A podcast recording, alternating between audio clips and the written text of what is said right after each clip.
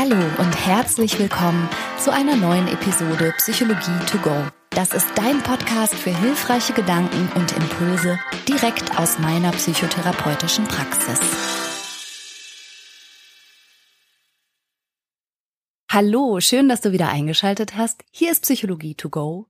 Mein Name ist Franka Ceruti und hier in diesem Podcast erfährst du was aus der spannenden Welt der Psychologie und auch der Psychotherapie. Und heute machen wir es mal ein bisschen anders in dieser Episode. Und zwar ist mein Mann Christian Weiß hier an meiner Seite. Er ist von Beruf Facharzt für Psychiatrie und Psychotherapie. Falls du schon öfter mal reingeschaltet hast oder gar vielleicht die Psychologie to go Live-Tour verfolgt hast, dann kennst du Christian natürlich schon. Hallo Christian. Hallo Schönheit. ich finde dich auch ganz gut. Gott sei Dank. Christian, heute hast du gesagt, äh, wolltest du gerne mal anders einsteigen. Du wolltest mir was erzählen. Ja, wollte ich. Es soll so ein bisschen um psychologische Phänomene gehen. Ja. Und darauf gekommen bin ich, weil ich etwas gesehen habe beim Scrollen durch Instagram. Ja. Und ich habe dir davon einen Screenshot gemacht. Schau Okay. mal. Was? Okay, es ist offensichtlich eine Werbeanzeige und da steht zum Psychologie-Experten in 60 Minuten. ja. Und ich dachte mir, oh, ähm, wir sind ja solche Idioten. Da haben wir zwölf Jahre Ausbildung gemacht und haben uns da abgebuckelt und gelernt wie die Hornochsen. Es wäre so leicht gewesen. Wir hätten einfach nur in einer Stunde zu Das ist der Psychologie-Experten Wahnsinn. werden Okay, können. also und man sieht in dieser Werbung unter der Überschrift zum Psychologie-Experten in 60 Minuten sieht man drei so Mockups von Handys und auf diesen Handys gelbe Felder mit Blitzen drauf und es geht direkt los mit die 48 Gesetze der Macht. genau, genau so wird man zum Psychologie-Experten, indem man sich einen Ein-Stunden-Kurs reinzieht und erstmal was lernt, wie man Macht ausübt. Toll, okay, wow. Warum zur Hölle zeigst du mir das? Warum zur Hölle hat das neun Likes? Das frage ich mich darüber hinaus. Okay, cool, aber nicht cool. Warum, warum muss ich sowas sehen? Mir ist dabei der mittlerweile relativ bekannte Dunning-Kruger-Effekt eingefallen. Ja, Und darüber wollten wir, glaube ich, schon länger mal sprechen. gerne. Okay, Dunning-Kruger, was, was hat es damit auf sich? Was bedeutet das? Der Dunning-Kruger-Effekt mh, bedeutet, ganz vereinfacht, dass Menschen, die von einem Thema wenig Ahnung haben, Ja. trotzdem bereit sind, sich dazu sehr selbstbewusst zu äußern. Das ist aber sehr schön gesagt, ja. Also sowas wie Spezialistentum raushängen lassen bei absoluter Ahnungslosigkeit. Ja, Wer sind denn Dunning und Kruger gewesen? Dunning und Kruger waren zwei Forscher, die 1999 eine Studie dazu gemacht haben. Und bei dieser Studie ist eben rausgekommen, dass Menschen dazu neigen, ihre eigenen Fähigkeiten zu überschätzen, die überlegene Fähigkeit von anderen nicht anzuerkennen und das Ausmaß ihrer Inkompetenz nicht richtig einzuschätzen. Oh wow. Mhm. Und das ist ein Effekt, der im Grunde irgendwie jeden treffen kann und auch durchaus mal jeden trifft. Vielleicht kennst du das noch, als du ähm, Autofahren gelernt hast, dass du nach kurzer Zeit dir schon große Fahrfähigkeiten zugeschrieben hast.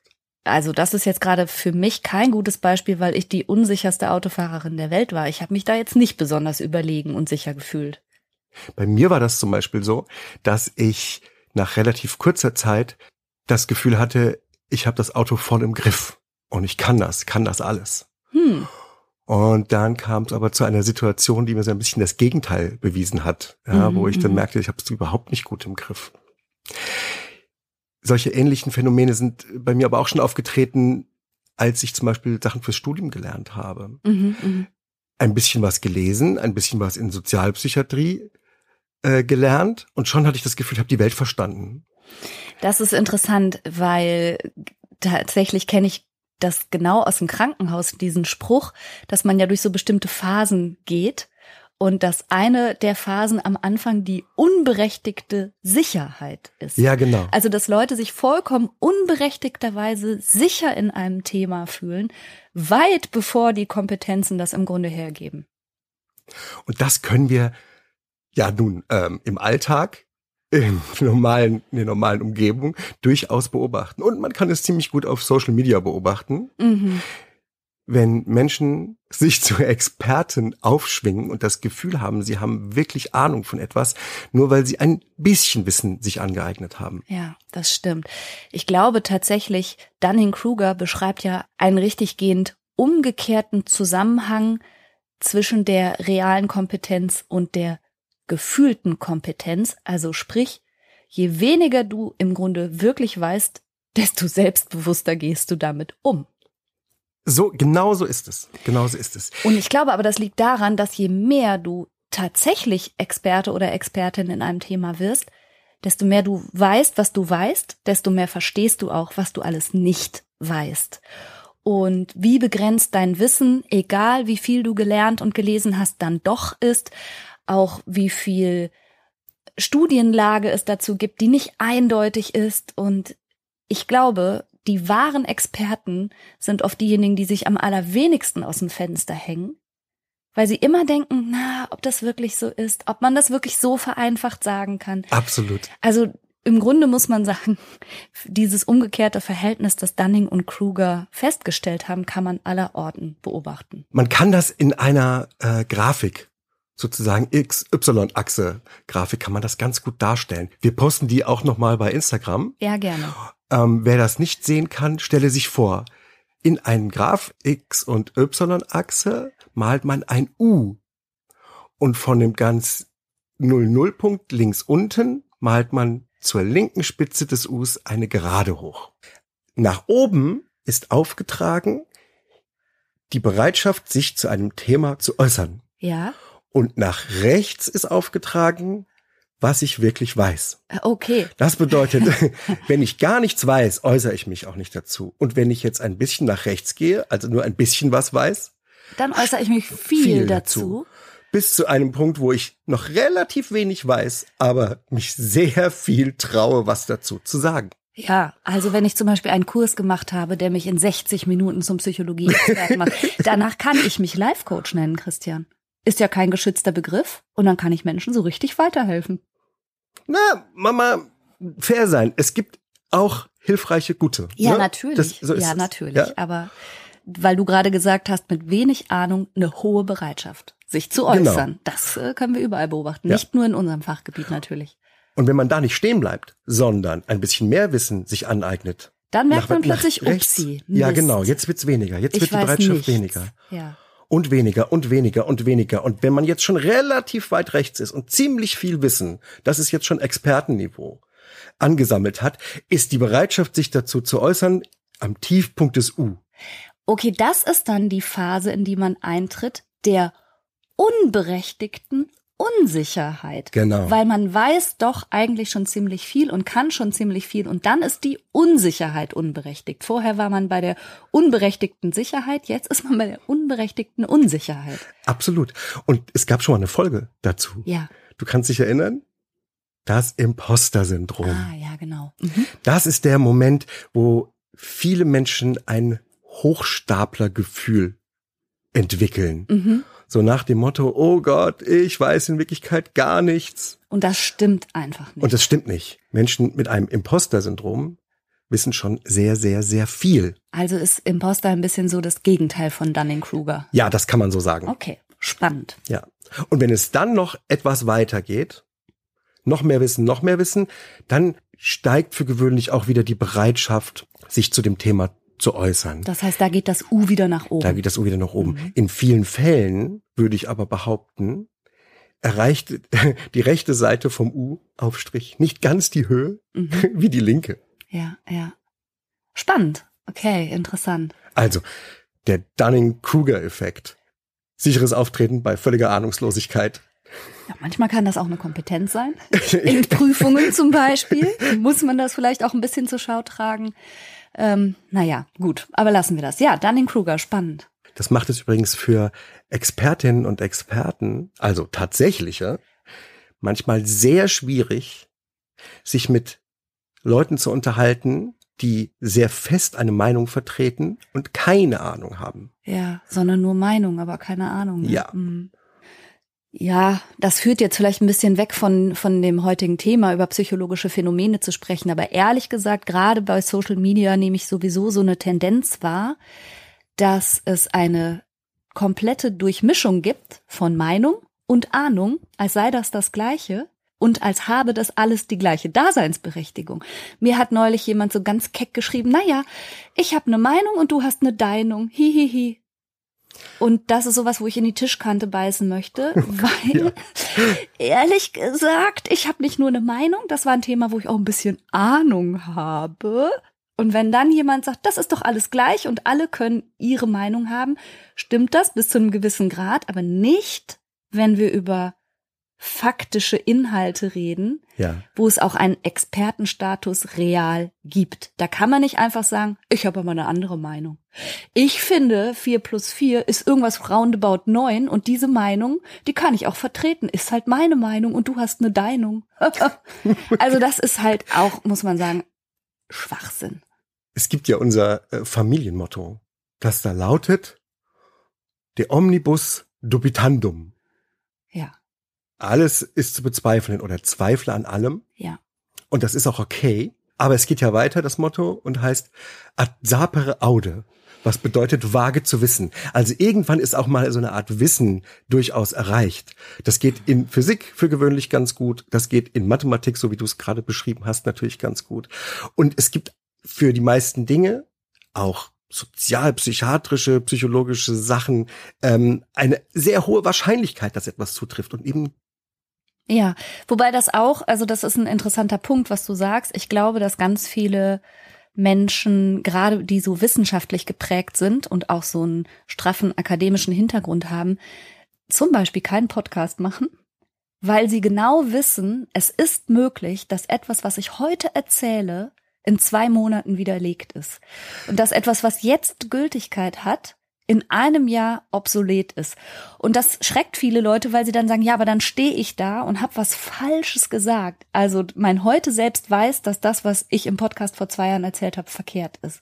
Und das muss man natürlich auch irgendwie aushalten und sagen, ja, aber so ist es. Ja. Die Wissenschaft geht immer weiter, die Studienlage entwickelt sich fort und es ist total möglich, dass ich irgendwann meinen Podcast höre und denke, was haben wir denn da erzählt, Christian? Das zu Dunning-Kruger war voll falsch. das, das, das, das glaube ich sogar zu Dunning-Kruger glaube ich so richtig nicht unbedingt, ja. aber möglich. Aber die, die Option muss man ja. sich im Kopf offen halten, dass es auch sein könnte. Genau. Uns ist das ja tatsächlich passiert. Ja. Ja. Also äh, eine ganz nette Hörerin hat uns auch geschrieben und darauf hingewiesen, dass wir in der Folge über Enthemmung mhm. das Milgram-Experiment erwähnt hatten. Stimmt. Und da hatten wir es so wie Stand der Wissenschaft und unseres Wissens Unser war, Wissensstand war, ja, genau. Äh, auch beschrieben. Ja. Und ähm, einige Zeit später haben wir nochmal über das Milgram-Experiment was erzählt. Ja, weil wir ganz neue Sachen dazu gelesen ja, hatten. Genau. Und haben das Ganze in einem anderen Licht beleuchtet. Genau. Das und das hat sich ein bisschen widersprochen. Ja, sogar. aber so, genau, aber so ist das. So ja? ist das. Mhm. So ist Wissenschaft. Richtige Wissenschaft besteht eben auch immer darin, dass man die Option einräumt, alles nochmal zu ändern. Dass man sich vom hab, Gegenteil über, überzeugen lässt. Ich habe neulich eine E-Mail bekommen, die war bestimmt auch aufmunternd gemeint. Da hat jemand geschrieben, Mensch, Franka, drück dich doch nicht immer so einschränkend aus. Weil ich öfter sowas sage wie, du kannst ja mal gucken, ob dir das hilft. Oder prüf mal für dich, ob das für dich zutreffen kann.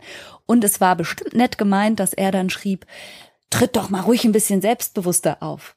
So, ähm, nee, weil ich überhaupt nicht für mich beanspruche, dass irgendwas, was ich hier erzähle, allgemeingültige Wahrheit ist oder für jeden funktioniert oder immer ein heißer Tipp ist. Es kann sogar sein, dass ich irgendwas erzähle und es ist von Fall zu Fall für jemand total Schwachsinn oder genau das Falsche in dem Moment. Da darf man ruhig auch ein bisschen demütig sein. Ja, absolut. Also, zweifeln ist okay. Man darf sich aber auch irgendwann mal trauen. Trauen, sich festzulegen, wenn man sagt, im schlimmsten Fall weiche ich davon wieder ab, sollte das Gegenteil bewiesen werden. Und irgendwo sich zwischen Dunning-Kruger und Imposter zu bewegen. Ja, das wäre das Beste. Und weil es so schwierig ist, mit Leuten zu, disku zu, diskutieren, die Kompetenz nicht richtig anerkennen, ihre eigene Füße hochhalten und eine große Werf haben und sich trauen, irgendwas zu sagen, was letztlich falsch ist. Dabei bin ich über Brandolinis Gesetz gestolpert. Das wird auch das Bullshit-Asymmetrie-Prinzip genannt. Oh Gott, ist das, ist das was Wissenschaftliches, Christian? Oder wo, wo bist du denn darüber gestolpert? Es ist eine ganz nachvollziehbar hervorragende Beobachtung eines italienischen Informatikers namens Brandolini. Und das Gesetz besagt, das Widerlegen von Schwachsinn erfordert eine Größenordnung mehr an Energie als dessen Produktion. ich, okay, ich glaube nicht, dass das wissenschaftlich ist. Ja, denk doch mal nach. mhm. ich fand es großartig. Hat er das wirklich mathematisch irgendwie versucht einzugrenzen, wie viel Energie es kostet, Schwachsinn zu widerlegen? Die Formel will ich sehen. Ja, ich glaube nicht, dass das so einfach geht, aber allein a priori, also erstmal nur durchs Nachdenken, macht es total Sinn. ich fand's gut.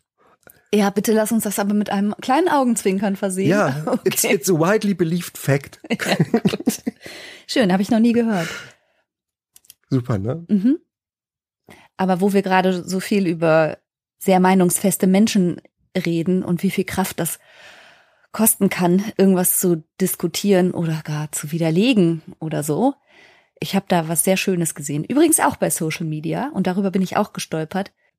Leider weiß ich die Quelle nicht. Ich bitte da um Hinweise. Da hat jemand gesagt, weißt du, wenn du an einem kläffenden Hund vorbeigehst, dann hockst du dich doch auch nicht hin und kläffst eine Runde hin und her mit dem Hund. Geh doch einfach weiter. Geh einfach weiter. Fand ich auch eine gute Haltung. Ja, gefällt mir. Mhm. Müßig. Ja. Okay, was haben wir noch für Phänomene? Wenn es darum geht, dass man vorgefertigte Meinungen und Überzeugungen nicht gut widerlegen kann, dann gibt es den sogenannten Backfire-Effekt. Mhm. Was besagt der? Der Backfire-Effekt besagt, dass manche Menschen, wenn ihre Überzeugung widerlegt wird, sie dadurch noch stärker in ihrer Überzeugung werden.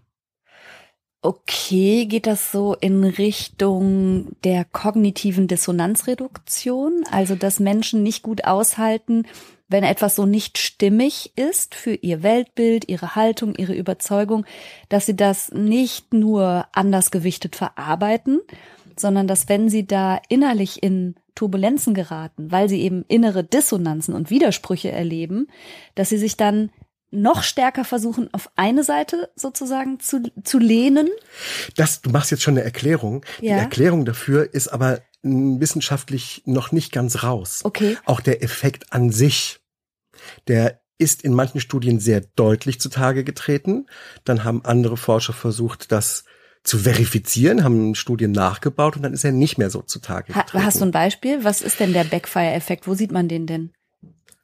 Also ursprünglich gab es da eine Studie von zwei Forschern, ich weiß nicht genau, wie man die in Wirklichkeit ausspricht, ähm, Nyhan und Reifler, also Nyan and Reifler, ähm, aus dem Jahr 2010 und die haben ähm, untersucht, wie sich zwei verschiedene Gruppen, die einer konservativen politischen Richtung angehört haben, durch die Präsentation von Fakten überzeugen lassen. Letztlich bestand das Ergebnis darin, dass diejenigen, die mit harten Fakten konfrontiert wurden, die ihrer grundlegenden Überzeugung widersprachen, in der Gesamtheit noch stärker dieser Überzeugung anhingen. Sie haben die Fakten völlig ignoriert und haben noch mehr daran festgehalten. Hm, okay.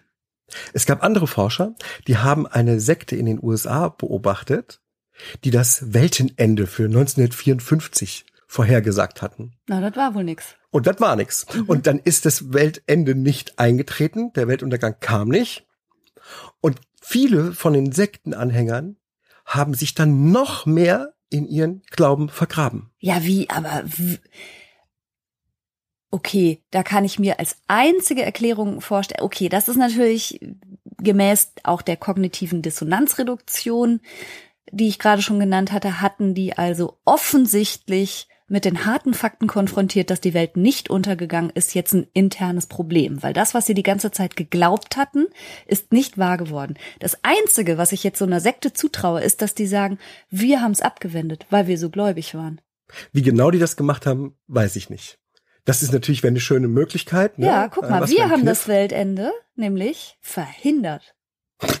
ja, was? Ne, das, das würde dann wiederum ins Gesamtkonzept reinpassen.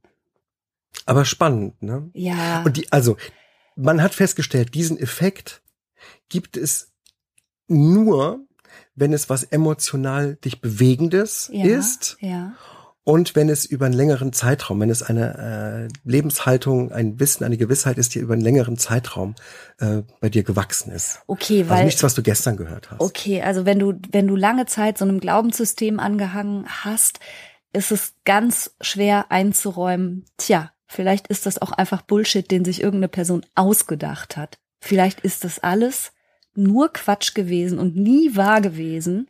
Aber es hat so eine große Rolle in meinem Leben gespielt. Es hat mir Halt gegeben. Ich habe das zutiefst geglaubt. Und dann kann man nicht einfach schulterzuckend sagen, ja, okay, nee, doch nicht. Schade Mist und sich wegdrehen und weitergehen, sondern der Backfire-Effekt bedeutet, umso mehr verteidigst du das. Genau, umso Wie mehr. krass, okay. Umso mehr. Und äh, psychologisch würden wir das ja als Widerstand Ja, bezeichnen. Also eine Form von Widerstand. ja, Und meine Erklärung wäre auch die gleiche, obwohl die Wissenschaft sich da noch nicht einig ist. Aber meine Erklärung wäre die gleiche wie deine. ja, Und ich würde sogar noch eine well-educated guess hinzufügen. Wenn die Überzeugung identitätsstiftend ist, ja, das heißt, wenn ich einer Meinung bin, die so richtig zu mir gehört, die mich auch ein Stück weit ausmacht, und dann präsentiert jemand, dass das Gegenteil wahr wäre, ja, dann bedeutet es, dass mit meiner Identität was nicht stimmt. Und das Ja. ist immer, das sage ich Und ja das immer, ne? verteidigen Leute hart. Ja, weil das einen innerseelischen Bruch zur Folge haben kann. Das ist immer Ja. schmerzhaft. Ja, Wenn deine eigene Identität, deine Innenwahrnehmung mit der wahrhaftigen Außenwahrnehmung nicht mehr übereinstimmt, dann passiert immer was Unangenehmes. Das ist schlecht für die Seele von, von Also Menschen. ganz ehrlich erfordert das aber auch ganz viel innere Stärke und Größe, sich hinzustellen und zu sagen, ein großer Bestandteil dessen, was ich geglaubt und vertreten habe, war falsch. ganz krass. Das ist eine ganz miese Kiste. Ja, wow. All die Jahre zum Ja, Beispiel, ne? Ja. Die werden dann so sinnlos. Und das so hinter sich zu lassen, erfordert so viel Größe und Mut, anstatt Mhm. sich da immer weiter reinzuwursteln, weißt du? Ja, und das wäre deswegen auch ein bisschen der Rat äh, im Umgang mit jemandem, der so eine extrem feste Meinung vertritt, dass man irgendwie anerkennt, dass ein Wechseln der Meinung so saumäßig schwierig wäre Und schmerzhaft. und schmerzhaft. Ja. Und deswegen ist möglicherweise die Holzhammer-Methode auch nicht die sinnvollste, Mhm. nicht die richtige. mhm. Ja, wow. auf, der, auf der anderen Seite halte ich es natürlich für absolut erstrebenswert, wenn möglichst alle Menschen in der Gesamtheit und zwar von früh damit aufwachsen, die Omnibus dubitandum, alles ist zweifelhaft und auch die eigene Meinung. Mhm. Und als erstes von mir aus die eigene Meinung und die eigene Haltung. Ja gut, aber das sag jetzt nicht Leuten mit einer generalisierten Angststörung. Das ist wieder sowas, was ich sagen würde. Na ja, ja, an allem mal zu zweifeln ist gut, außer du hast eine generalisierte Angststörung. Also prüf bitte, ob das für dich taugt, weil das ist ein Rat, den würde ich auch nicht jedem geben. Mir fällt auch ein Phänomen ein, weil ich gerade was gesagt habe über Menschen mit generalisierter Angststörung und bei denen sehe ich das ganz häufig und das ist der sogenannte Verfügbarkeitsfehler. Hast du davon schon mal gehört? Nein. Also der Verfügbarkeitsfehler oder auch die Verfügbarkeitsheuristik bedeutet, dass wenn Menschen die realen statistischen Häufigkeiten zum Beispiel nicht gut abschätzen können, dann greifen sie in ihrem eigenen Gedächtnis, und das ist ja eine Heuristik, so eine Art gedankliche Regel, auf die du dann zurückgreifst. Mhm. Wie präsent ist denn mir das Thema? Und je schneller dir Beispiele zu irgendwas einfallen und je mehr Beispiele du zu irgendwas im Kopf hast, für desto wahrscheinlicher hältst du auch die Auftretenswahrscheinlichkeit. Das habe ich jetzt ein bisschen sperrig ausgedrückt, glaube ich, aber es bedeutet einfach, zum Beispiel, wenn du in deinem Umfeld jemand kennst, der im Lotto gewonnen hat, in erheblichem Umfang, hältst du persönlich Lottogewinne für viel, viel wahrscheinlicher, als sie sind. Ja, okay, verstehe. Weil du jemand kennst. Weil es dir schneller einfällt. Weil derjenige dir sofort einfällt und wenn das Thema auf Lottogewinne kommt, denkst du, und das ist eben, in deinem Gedächtnis ist sofort ein Beispiel dafür verfügbar. Und weil du ein verfügbares Beispiel in deinem Kopf hast, überschätzt du bei weitem die Wahrscheinlichkeit, im Lotto zu gewinnen. So, so wie du mittlerweile so viele Leute kennst, die einen Bestseller geschrieben haben. ja, das ist echt. Und da hast du gedacht beim eigenen Buch, ja, wird auch ein Bestseller. Hat ja auch geklappt. Hat geklappt. Vielen Dank euch. Also wirklich vielen, vielen Dank an alle, die das Buch oder das Hörbuch gekauft, gelesen und hoffentlich auch ähm, gemocht haben. Aber ja, tatsächlich ist das so. Ich kenne einige Autoren und das ist ein bisschen verrückt und widerspiegelt natürlich keineswegs die Wahrscheinlichkeiten, aber die sind alle Bestseller-Autoren. Und natürlich macht das dann was mit der eigenen Wahrnehmung. Aber das ist doch interessant. Also die Verfügbarkeitsheuristik funktioniert nämlich auch und deshalb kommt sie mir in der Praxis so häufig über den Weg.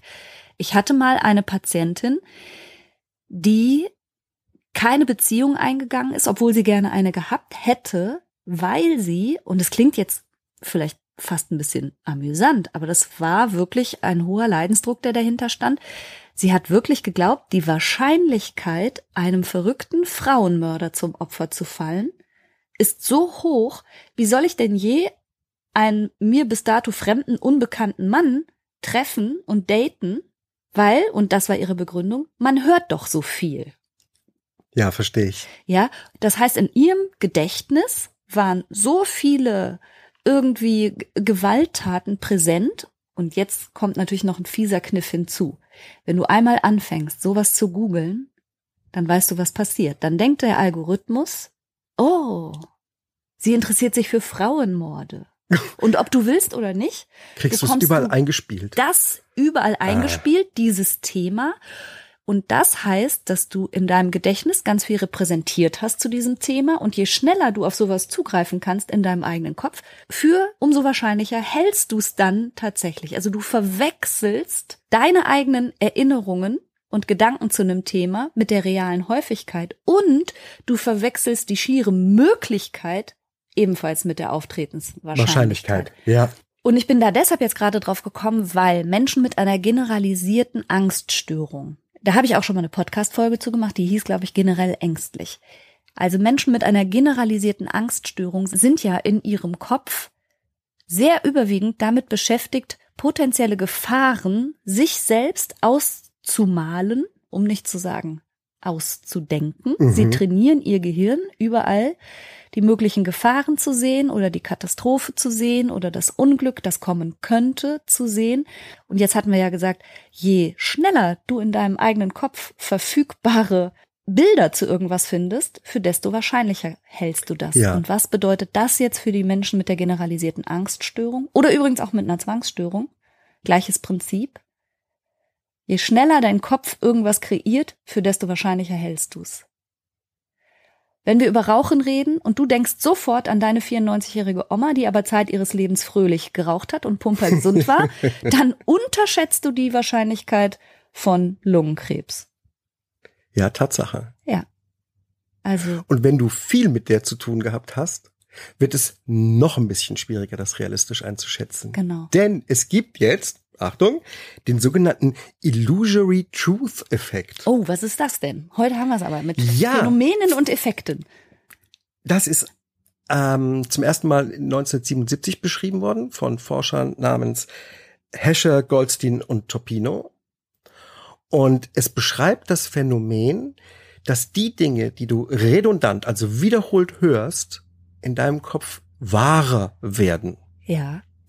Also wiederholte Information wird ganz unabhängig von der Richtigkeit als wahrhaftiger und wahrscheinlicher angenommen. Und da kommen jetzt zwei Sachen zusammen. Was du gerade beschrieben hast, wenn du nach zum Beispiel Frauenmorden googelst mhm. und es wird dir in deiner auch Social Media Blase immer wieder eingespielt. Ja. Immer wieder, immer wieder. Mhm. Dann hast du auch gleich noch den Effekt, dass es dadurch wahrer wird. Sowas passiert viel, mhm. weil du einfach häufiger damit konfrontiert wirst. Ja. Immer die gleiche Nachricht. Auch wenn sie nicht richtig ist, selbst wenn es eine Lüge wäre. Wenn es ah, Fake News sind. Okay, das heißt, die bloße Wiederholung von Nachrichten lässt sie für dich gefühlt wahrer werden. Selbst wenn, jetzt wird es richtig witzig, selbst wenn du weißt, dass sie eigentlich nicht richtig sind. Oh. Na, das öffnet natürlich jede Art von Manipulation Tür und Tor. Und das wird getan. Wow. Das wird getan. Bombardier sie mit immer den gleichen falschen Nachrichten und irgendwann passiert in jedem Kopf sowas wie, ja, wird schon was dran sein. Wo Rauch ist, ist auch Feuer. Ah, diese Sätze. Hm. Ja. Verstehe. Also der Illusory Truth Effekt. Wiederholung von Information erhöhen die Glaubwürdigkeit. Unabhängig vom Wahrheitsgehalt der Information, Ja. der gefühlte Wahrheitsgehalt. Ja, Ja. spannend. Und jetzt haben wir, jetzt können wir dabei natürlich ein gewisses Phänomen beobachten, von dem ich behaupte, das ist ein Stück weit Social Media geschuldet. Wenn Social Media dir immer die gleiche Art von Informationen einspielen, Mhm. dann wird die Blase um dich herum, in der du dich bewegst, immer fester. Genau, und du hast das Gefühl, ja, das sagen ja alle. Ja. Und du überprüfst nicht mehr den Wahrheitsgehalt, sondern dir reicht das, und auch das ist ja sozusagen eine Heuristik, also sowas wie ein gedanklicher Shortcut, eine Abkürzung. Dir reicht das, weil wenn das alle sagen, wird schon was dran sein. So. Und jetzt, das ist jetzt deine Blase. Und mich hat's aber in eine andere Blase gespült. Mhm. Und ich krieg meine Sachen eingespielt und, Und es wird sagen alle immer alle wahrer. was ganz ja, anderes. genau. So. Ja. Und jetzt begegnen wir uns. Ja, Vielleicht jetzt nicht unbedingt äh, auf ganz äh, freundlich persönlicher Ebene, sondern zum Beispiel auch bei Social Media. Oder etwas weiter weg, ja, als bei Demogruppen. Und haben überhaupt kein Verständnis, ja. warum die anderen so gar nicht verstehen können, was Ja, doch die ja. Wahrheit ist. Ich fühle doch, dass das die Wahrheit ist. Ja, ja, ja, ja. Das weiß ich doch. ja. Und dass ihr das nicht, ihr seid so dumm, dass ihr Mhm. so dumm, dass ihr das nicht erkennt. Und deshalb empfinde ich eine starke Polarisierung auch geführt mit einer ganz starken Härte Ja. in Diskussionen heutzutage. Ja, aber dann wäre ja sozusagen der Auftrag für uns alle, uns mal wirklich ernsthaft zu hinterfragen, wo kommen denn bestimmte Meinungen her? Und wenn wir dann dahinter kommen, dass wir bestimmte Meinungen teilen, nur weil alle das sagen, zumindest alle in unserem Umfeld, ist das vielleicht keine ganz ausreichende Basis für eine Meinung. Ja. Mhm. Deswegen zweifle an allem. Auch erstmal an der eigenen Meinung, auch an den Sachen, die du hörst. Mhm. Und verschaff dir wenigstens Zugang zu möglichen anderen Informationen. Das heißt nicht, dass du die annehmen musst. Du musst dich nicht überzeugen lassen, gar nichts.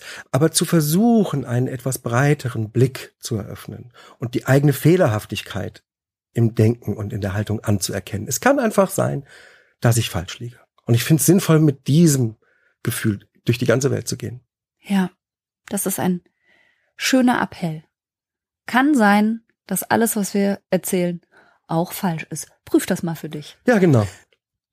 Und weil wir jetzt am Ende unserer Folge sind, Ja? erkläre ich auch noch ganz kurz den Peak End Rule Effekt. Oh Gott, habe ich auch noch nie gehört. Also Höhepunkt, Ende, Regel, Effekt. Was? Höhepunkt? Hö Ende? Und Ende. Ja.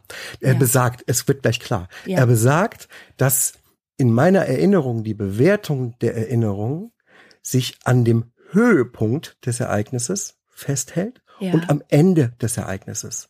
Alles, was dazwischen war, wird nach einer gewissen Zeit nicht mehr richtig wahrgenommen. Mm, das- hast du, warte, hast du ein Beispiel? Mir fällt immer mein letztes Mal Achterbahnfahren ein. Mhm. Und davon habe ich sozusagen zwei Schnappschüsse noch im Kopf. Mhm.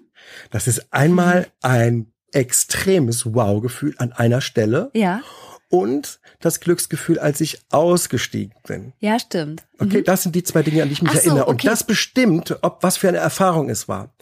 Die Gesamterfahrung bestand aber auch in anderthalb Stunden Anstehen. Stimmt. Ich verstehe, was du meinst. Also das heißt, man erinnert sich an den Peak, den Höhepunkt der ganzen Geschichte und End, das Ende. Ja, und das macht letztendlich aus, wie du die Erfahrung bewertest. Das haben- ist ganz toll mit Experimenten getestet worden. Da ging es sehr viel um Schmerz zufügen oder nicht zufügen und wie erinnern sich dann die Leute Ja. daran. Und daran, unter anderem haben sie viele Leute bei, bei ähm, Koloskopien befragt und untersucht, die ohne Oh. Betäubung stattgefunden haben. Was? Ja, ja, ja, ja, ja. So. Okay. Ja, aber sie haben auch so Experimente gemacht mit Händen ins Wasser halten, wie kalt oder warm es wurde.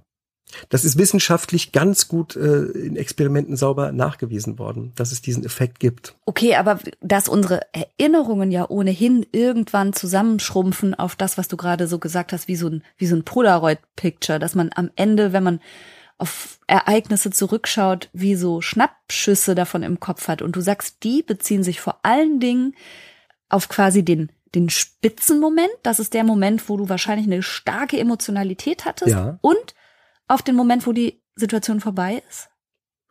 Ja. Interessant, weil ehrlich gesagt, also ich ähm, arbeite ja auch mit traumatisierten Patienten und Patientinnen. Da geht's manchmal darum, dass die natürlich den Höhepunkt der negativen Erfahrung und der schrecklichen Emotionalität immer wieder und wieder erleben. Davon ist der Schnappschuss sehr präsent. Aber dass es ein Ende gab, kommt in dem Narrativ häufig nicht vor.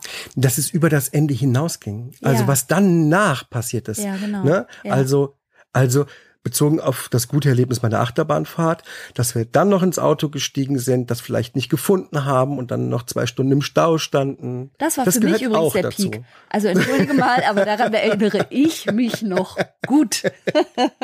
Ne? Ja. Aber die Erinnerung Ja, und damit auch der, der Wunsch, das nochmal zu machen, bezieht sich nur auf den Glücksmoment in der Achterbahn und auf das, ich bin rausgekommen, fand es nochmal super und habe noch gesagt, das war toll. Okay, und er aber die ist nicht ganze Gesamterinnerung. Einbettung Genau, ist nicht eingebettet. Und da sagst du, ist die Chance, wenn es eine negative Erfahrung war, ja. auch nochmal in viel mehr Erinnerung einzubetten. Genau, das ist ja sozusagen der Auftrag und was auch in der Traumatherapie passiert, ist nicht bei diesem Snapshot stehen zu lassen, sondern die Gesamteinbettung auch vorzunehmen, damit das nicht wie so ein Splitter im Bewusstsein rumgeistert, ein scharfkantiger Splitter, der dir immer nur diesen Snapshot präsentiert sozusagen. Aber das führt jetzt ein bisschen weit. Was machen wir denn jetzt mit dieser Peak-End-Rule?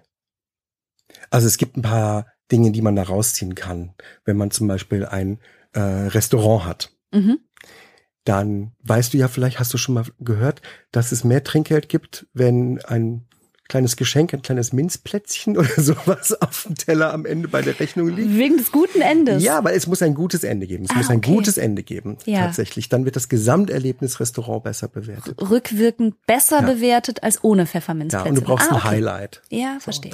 Also so kann man das ein bisschen benutzen. Ah ja. Ja. Und was man vielleicht auch daraus ableiten kann, ist, dass man ein bisschen bewusst vorgeht und sich aktiv selber sagt, so, und das und das möchte ich auch erinnern. Also sich sozusagen bewusst Schnappschüsse von Situationen und Ereignissen zu machen, damit es nicht nur beim Peak und beim End bleibt, sondern auch von dem Dazwischen lohnt sich das manchmal. Oder von dem noch weiteren Fortlauf davon auch ein paar innere Polaroids anzufertigen. Mit Absicht. So Find richtig ich, bewusst. Finde ich eine super Idee. Ja. Okay. Also, wir haben jetzt ganz viele Effekte besprochen, wie übrigens mehrfachst von Hörerinnen und Hörern gewünscht. Mhm. Das war der Dunning-Kruger-Effekt. Mhm. Sicheres Auftreten bei völliger Ahnungslosigkeit. Mhm. Das war der Backfire-Effekt. Mhm. Das war der Verfügbarkeitsfehler. Das war auch der Illusory Truth-Effekt. Häufig wiederholtes wird im Kopf wahrer. Und zum Schluss der Peak-End-Rule-Effekt. Wir erinnern uns an die Highlights und ans Ende am meisten. Und dann hast du noch was erzählt von einem italienischen Mathematiker, der gesagt hat, um gegen Bullshit zu argumentieren, braucht es immer einmal mehr Energie, als den Bullshit zu erfinden. Lass ich mal so und ich, stehen. ich, ich, das, Na gut, ob der sich da das nicht ein ist Späßchen eine erlaubt hat. große gefühlte Wahrheit. Zweifle durchaus an allem, auch an deinen eigenen Gedanken und festen Überzeugungen. Aber komm ruhig mal irgendwann zum Schluss. Das ist jetzt so.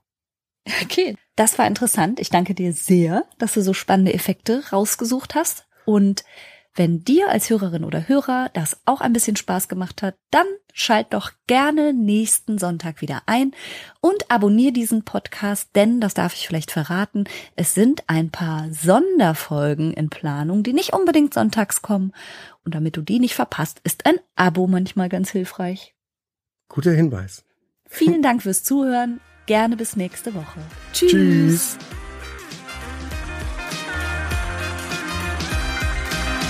Das war's für heute. Ich hoffe, du konntest eine Menge frischer Gedanken für dich mitnehmen. Mehr davon gibt's auch auf meiner Seite www.franca-ceruti.de